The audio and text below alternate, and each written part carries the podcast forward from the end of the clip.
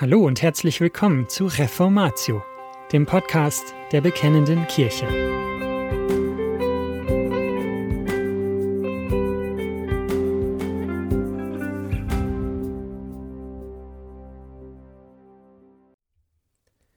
Viel Leiden, noch mehr Trost. Gottes Hilfe im Leben der Christen für Christus. Von Jörg Wehrenberg, gelesen von Boris Giesbrecht. Müssen Christen leiden? Die Antwort darauf lautet kurz Ja. Diese Antwort ist klar, aber unbefriedigend. Sie gibt keine Hilfe für den Umgang mit den Leiden. Gott lässt uns durch sein Wort zum Teil verstehen, warum wir leiden müssen und warum das so richtig ist. Gott erklärt uns nicht alles, aber entscheidende Dinge. Der zweite Brief an die christliche Gemeinde in Korinth hat als ein wesentliches Thema die Leiden der Christen. Paulus schreibt bereits in der Einleitung über den Sinn der Leiden im Leben von Christen. Lesen Sie bitte in einer guten Übersetzung 2. Korinther 1, die Verse 3 bis 7. Die Kernfrage. Ist Leid im Dienst für Christus die Ausnahme oder die Regel? Es ist offensichtlich, dass in diesem Abschnitt ein Wort immer wieder auftaucht. Trost. Es geht um Trost von Gott für Christen. Daneben tauchen zwei andere Wörter immer wieder auf. Drangsal und Leiden. Christen leiden viel, weil sie zu Christus gehören und ihm dienen. Dies gilt es festzuhalten. Paulus spricht nicht allgemein über Leiden, sondern über diejenigen, die aus dem Bekenntnis zu Jesus Christus folgen. Er verweist dabei auf sein eigenes Leben. Er beschreibt in dem Brief wie in keinem anderen die Leiden, die mit seinem Dienst als Apostel für Jesus Christus verbunden gewesen sind. Er tut dies nicht, um zu jammern oder um sich als Held groß herauszustellen, er tut dies, weil er mit einigen führenden Christen in Korinth unterschiedlicher Meinung darüber ist, wodurch ein Dienst für Christus vor allem gekennzeichnet ist. Ist er dadurch gekennzeichnet, dass Gott einen Christen vor Leiden bewahrt? So dass er weitgehend von Leiden verschont bleibt? Das war die Ansicht einiger Christen in Korinth. Oder ist der Dienst für Christus dadurch gekennzeichnet, dass ein Christ viel Leiden erlebt, aber darin von Gott immer wieder Hilfe und Trost erfährt? Um dann die nächsten Leiden zu erfahren und wieder getröstet zu werden? Dies war die Ansicht von Paulus. So hat er es in seinem Dienst für Christus erfahren. Aus der Sicht einiger Korinther hat Paulus nur dann darum so viel gelitten, weil er sich zu dumm angestellt hat. Er habe die Leiden geradezu auf sich gezogen, einfach nur deshalb, weil er zu kauzig und zu trottelig war. Paulus hatte keine attraktive Erscheinung. Anstatt charmant oder smart rüberzukommen, befand er sich oft in Todesgefahr und Todesängsten. Das müsste nicht so sein, dachten einige Christen in Korinth und gaben ihm dies auch zu verstehen. Sie standen in Kontakt zu anderen Missionaren, sogenannten Überaposteln, denen ging es ganz anders. Die trugen vor den Leuten mit ihrer Redegabe und durch ein gepflegtes Auftreten ihren gehobenen Status zur Schau. Warum nicht auch Paulus? Er war doch ein Angehöriger einer wohlhabenden und angesehenen Familie aus Tarsus. Er war römischer Bürger von Geburt her. Warum spielte das für Paulus in seinem Dienst für Christus kaum eine Rolle? Warum setzte er seinen gesellschaftlichen Stand nicht dafür ein, um sich im Dienst für Christus Leiden zu ersparen? Paulus ging es nicht um die Leiden an und für sich. Er verkündigte als Apostel das Evangelium von Jesus Christus. Er suchte die Leiden nicht, um dann als Held dazustehen, der tapfer Leiden erträgt. Es ging ihm um den Trost von Gott und um seine Hilfe. Die erfuhr Paulus gerade dann, wenn er für Christus litt. Am Anfang von Vers 4 schreibt er, Gott tröstet uns in all unserer Drangsal. Mit Drangsal meint Paulus äußere und innere Nöte, die sich aus dem Dienst für Christus am Evangelium ergeben. Zu den äußeren Nöten gehören Spott, Verfolgung, Gefängnis, Todesgefahr, Prügel, auf Reisen Hunger, Durst und Kälte. Die inneren Nöte hängen mit den äußeren zusammen. Denn irgendwie musste Paulus als Mensch ja mit diesen Nöten umgehen, die ihn von außen trafen. Innere Nöte sind Angst vor dem Versagen, Angst vor Schmerzen, Angst vor Einsamkeit, die Sorge um die Gemeinden. Menschlich gesehen konnte Paulus mit diesen Nöten gar nicht fertig werden. Er wäre an ihnen verzweifelt, wenn Gott ihm nicht immer wieder geholfen hätte. Dabei hat Paulus von Gott Rettung aus Leiden und Trost in Leiden erfahren. Beides ließ ihn nicht verzweifeln, sondern im Gegenteil von Freude erfüllt sein. Siehe 2. Korinther 6, 9 bis 10. Christliche Vorbilder leiden viel, weil sie Christus dienen. Sie haben in diesen Leiden für Christus Gott bei sich auf ihrer Seite. Die Christus in dieser Welt dienen, leiden, die einen mehr, die anderen weniger. Sie erfahren Leid um des Glaubens willen, weil Christus, den sie verkündigen, in dieser Welt auch gelitten hat. Er hat gelitten bis zum Tod am Kreuz. Nun steht er denen mit seiner Hilfe und seinem Trost bei, die wegen der Verkündigung des Gekreuzigten leiden müssen. Freudige Gemeinschaft der Christen im Leiden durch den Trost Gottes. Viel Leiden, noch mehr Trost. So hilft Gott den Christen in ihrer Not. Dies führt dazu, dass die Gemeinschaft der Gläubigen untereinander gestärkt wird. Paulus schreibt in 2. Korinther 1, Vers 4 und 6, Gott tröstet uns in all unserer Drangsal, damit wir die trösten können, die in allerlei Drangsal sind, nämlich durch den Trost, mit dem wir selbst von Gott getröstet werden.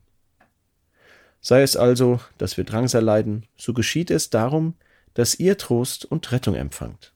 Sei es, dass wir getröstet werden, so geschieht es ebenso darum, dass ihr Trost empfangt, welcher euch geduldig die gleichen Leiden ertragen lässt, die auch wir erleiden. Paulus geht davon aus, dass alle Christen mehr oder weniger in ihrem Dienst für Christus leiden müssen. Dabei tröstet Gott jeden von ihnen. Er tröstet jeden Einzelnen. Und direkt durch sein Wort und seinen Heiligen Geist.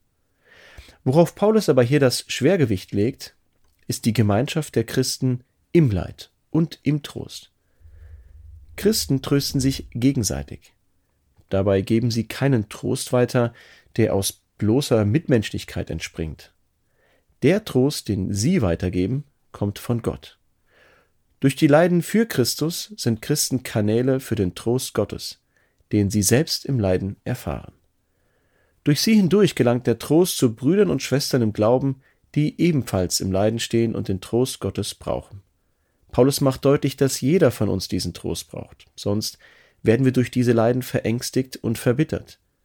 Der Trost in den Leiden macht uns bereit, auch zukünftige Leiden bereitwillig anzunehmen. Denn durch die Erfahrung wissen wir, dass Gott uns im Leiden für Christus mit seinem Tod heimsucht. Eine besondere Gefahr besteht für den einzelnen Christen darin, sich im Leiden von anderen Geschwistern abzuschließen. Wir neigen von Natur aus, das entspricht unserer Sünde, zum Einzelgängertum. Was uns an Leiden betrifft, das wollen wir dann gerne allein mit uns selbst vor Gott bewältigen. Womöglich entspricht dies unserem Idealbild eines gereiften Christen, dass er keine Hilfe von Glaubensgeschwistern nötig hat. Dahinter versteckt sich die Annahme, ein Christ sei umso gereifter, je weniger er die Hilfe anderer Christen brauche. Dies ist Unfug. Wer anderen Geschwistern keinen Anteil an seinen Leiden, Nöten und Ängsten gibt, beraubt sich selbst des Trostes, den Gott ihm durch sie zukommen lassen will. Wenn es jemanden gibt, der die Leiden um Christi willen kennt, dann sind es die Geschwister, und wenn es jemanden gibt, der den Trost Gottes in diesen Leiden erfahren hat, dann sind es ebenfalls die Geschwister. In der Gemeinde erfährt einer den Trost von anderen. So ist es Gottes Wille. Auf diese Weise, nicht nur, aber besonders, tröstet Gott selbst als Vater seine Kinder, die untereinander Brüder und Schwestern sind. Dies soll nicht heißen, dass Gott die Gläubige nicht auch unabhängig von den Geschwistern tröstet, das tut er. Er hört das Gebet jedes Einzelnen in seiner Not und kommt ihm direkt zu Hilfe, indem er ihm durch seinen Geist Worte der Heiligen Schrift ins Herz legt. Gott tröstet auf beide Weisen und keine soll von uns vernachlässigt werden. Denn den Trost brauchen wir, um in den Leiden nicht zu verzagen. Den Trost brauchen wir, damit wir nicht zukünftigen Leiden um Christi willen bewusst ausweichen. Der Trost Gottes allein macht bereit, diese Leiden bereitwillig anzunehmen, und ohne diese Leiden wird der besondere Trost nicht empfangen. Denn wer nicht leidet, braucht keinen Trost. Der Trost von Gott wiegt die Leiden mehr als auf.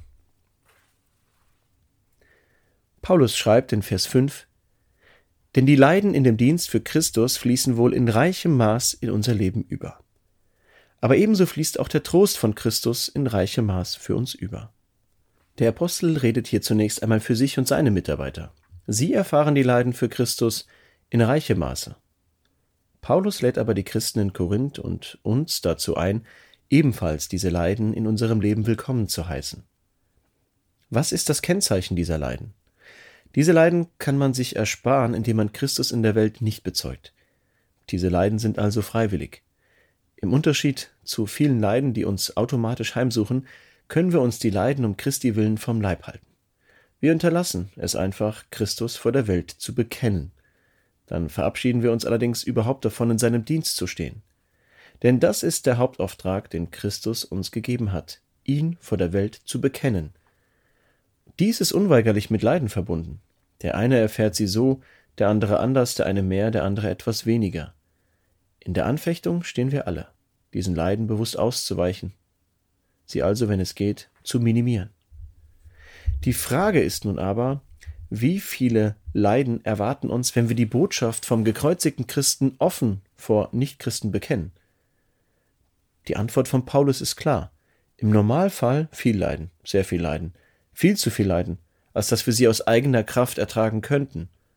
Paulus sagt von sich und seinen Mitarbeitern, die Leiden in dem Dienst für Christus fließen in reichem Maß in unser Leben über. Aus der Sicht einiger Korinther hatte sich Paulus viele Leiden selbst aufgehalst. Sie waren der Ansicht, dass Gott in der Regel seine Leute vor Leiden bewahrt. Paulus hielt dagegen, dass er die Leiden nicht gesucht hat. Er hat einfach sein Leben, sein Verhalten darauf ausgerichtet, das Evangelium zu verkünden. Die Leiden kamen automatisch. Er hat gelernt, dass es nicht die Regel ist, dass Gott seine Leute vor Leiden bewahrt, sondern er führt sie in Leiden hinein und holt sie wieder heraus. Dann führt er sie in die nächsten Leiden hinein und wieder heraus. Und manchmal führt er sie in Leiden hinein und nicht wieder heraus. Aber immer ist Gott denen, die um Christi willen leiden, mit seinem Trost nahe. Und darauf legt Paulus das Hauptgewicht. Das ist das, was er den Korinthern vorhält, die ihn kritisieren. Sie, die den Leiden um Christi willen, wenn es irgend geht, ausweichen, sie berauben sich selbst des Trostes, den Gott ihnen im Leben schenken würde. Sie, die Paulus wegen seiner vielen Leiden bemitleiden oder verachten, sie selbst sind bemitleidenswert. Denn der Trost, den Gott im Leiden schenkt, hebt nicht nur den Kummer gerade mal so eben auf, der Trost Gottes wiegt den Kummer des Leids mehr als auf.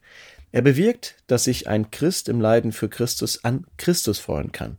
Dies ist ein Geheimnis.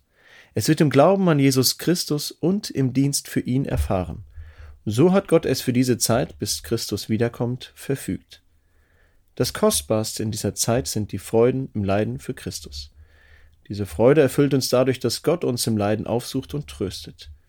In dieser Freude sind wir auf Gott ausgerichtet und von ihm umfangen. Wir freuen uns an ihm und seiner Gemeinschaft. Wir freuen uns darüber, dass das Evangelium Glauben wirkt. Gott ist ein Vater der Barmherzigkeit und des Mitleidens. Wer im Leiden für Christus Gottes Trost empfängt, erfährt Gott auf besondere Weise, so wie er ist, ein Vater der Barmherzigkeit. Paulus schreibt eingangs Gepriesen sei der Gott und Vater unseres Herrn Jesus Christus. Er ist ein Vater, dessen Erbarmen unerschöpflich ist und ein Gott allen Trostes. 2. Korinther 1, Vers 3. Gottes unerschöpfliches Erbarmen und die Fülle seines Trostes lässt er uns in besonderer Weise dadurch erfahren, dass er uns in Leiden hineinführt. Dies ist von gewaltiger Wichtigkeit. Wir sind geneigt zu denken, dass Gott sich von uns entfernt hat, wenn wir um Christi willen leiden müssen. Aber das stimmt nicht. Gott ist uns dann ganz nah, näher als wir es uns vorstellen können. Ja, es stimmt, dass die Leiden eine Prüfung für unseren Glauben an Christus darstellen. Sie stellen ihn auf die Probe. Es ist aber nicht so, dass Gott uns als neutraler Prüfer gegenübersteht, sich anschaut, wie wir uns bewähren, In den Leiden um Christi willen umgibt er uns als Vater mit seinem Trost. Die eigentliche Prüfung besteht darin, ob wir die Freude an dem Trost in den Leiden höher gewichten als die Leiden selbst. Ist uns die Freude an Gott und seiner Gemeinschaft im Leiden mehr wert, als die Freude daran, Leiden zu entkommen? Hier machen wir uns alle auf vielfache Weise schuldig. Wir weichen den Leiden um Christi willen aus, obwohl damit die Zusage Gottes verbunden ist, darin seinen Trost auf besondere Weise zu erfahren. Was können wir da tun? Nicht viel. Dagegen tun können wir gar nichts. Wir können durch Gottes Gnade lernen, aus Glauben zu leben. In solchem Glauben an Jesus Christus übergeben wir uns vertrauensvoll der Führung Gottes in unserem Leben. Was da an Leiden auf uns zukommt, wissen wir nicht. Sie kommen aber gewiss. Und in ihnen wartet Gott mit seinem Trost auf uns. Das haben wir schon erfahren. Gott lässt es uns immer mehr erfahren. Aus Gnade, damit wir erkennen, dass er um Christi willen unser Vater ist, dessen Erbarmen unerschöpflich ist. Und das war's schon wieder mit dieser Folge von Reformatio. Wenn Sie selbst eine Frage an uns haben, laden wir Sie herzlich dazu ein, uns diese zu schicken. Besuchen Sie uns unter www.bekennende-kirche.de/fragen und nutzen Sie das dortige Formular. Wir werden Ihnen darauf antworten und, so Gott will, Ihre Fragen klären. Außerdem können Sie auf der Seite der Bekennenden Kirche wie gewohnt die Beiträge aus der BK lesen, die Zeitschrift abonnieren und unsere Arbeit mit einer Spende unterstützen. Alle Links finden Sie auch in der Beschreibung dieser Folge des Podcasts. Wir bedanken uns fürs Zuhören, wünschen Ihnen Gottes Segen und sagen Tschüss. Bis zum nächsten Mal.